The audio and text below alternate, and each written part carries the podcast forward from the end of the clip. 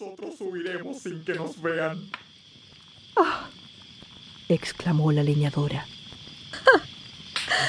¿Podrías ser tan cruel y llevar tú mismo a tus hijos a que se pierdan en el bosque? Por más que el marido se esforzaba en representarle la miseria de la casa, que harto conocía ella, de ninguna manera la leñadora podía consentir en ello. Era pobre, pero era madre.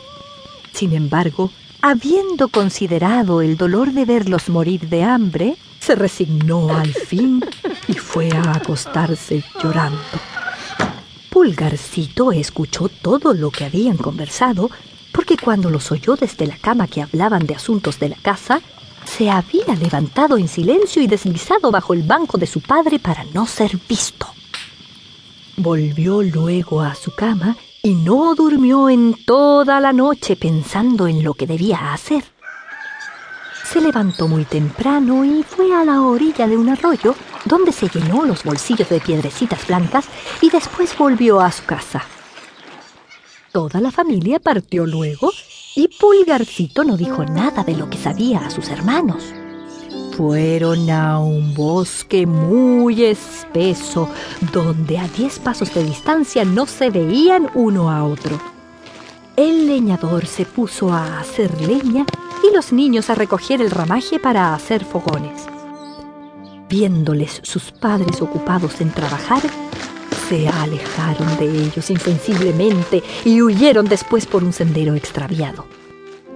Cuando los pobres niños se vieron solos, se echaron a llorar desconsoladamente. Pulgarcito los dejaba llorar, sabiendo muy bien por dónde debían volver a casa, pues ya al venir al bosque había ido dejando caer una a una por todo el camino las piedrecitas blancas de que se había llenado los bolsillos. No teman, hermanos, les dijo. Nuestros padres nos han dejado aquí, pero yo los guiaré a la casa. Síganme. Lo siguieron ellos y él los guió a la casa por el mismo camino por donde habían ido al bosque. Al principio no se atrevieron a entrar y se pusieron a la puerta para oír todo lo que sus padres decían. Al volver los leñadores a su casa, les envió el señor del lugar diez escudos que les debía de mucho tiempo atrás y que los pobres ya no esperaban. Esto les volvía a la vida.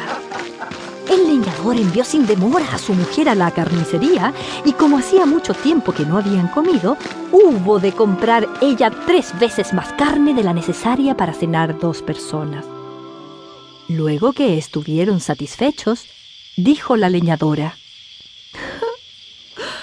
¿Dónde estarán ahora nuestros pobres hijos? ¿Qué bien cenarían con lo que nos ha quedado? Tú has sido, Guillermo, que los dejó perderse. Y bien te dije yo que nos arrepentiríamos.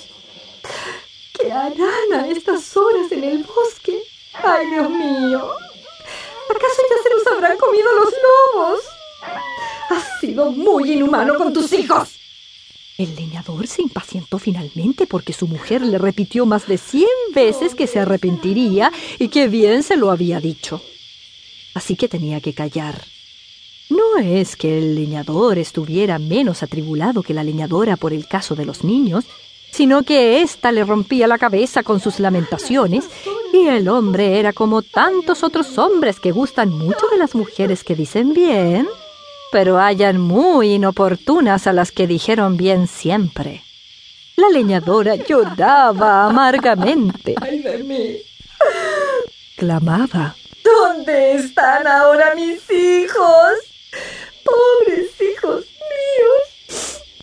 Lo dijo una vez tan recio que los niños que estaban a la puerta gritaron todos a una. ¡Aquí estamos! Corrió la madre a abrirles la puerta y les dijo, acariciándolos, ¡Qué dicha volver a verlos, hijos míos! Deben estar muy cansados y tendrán mucha hambre.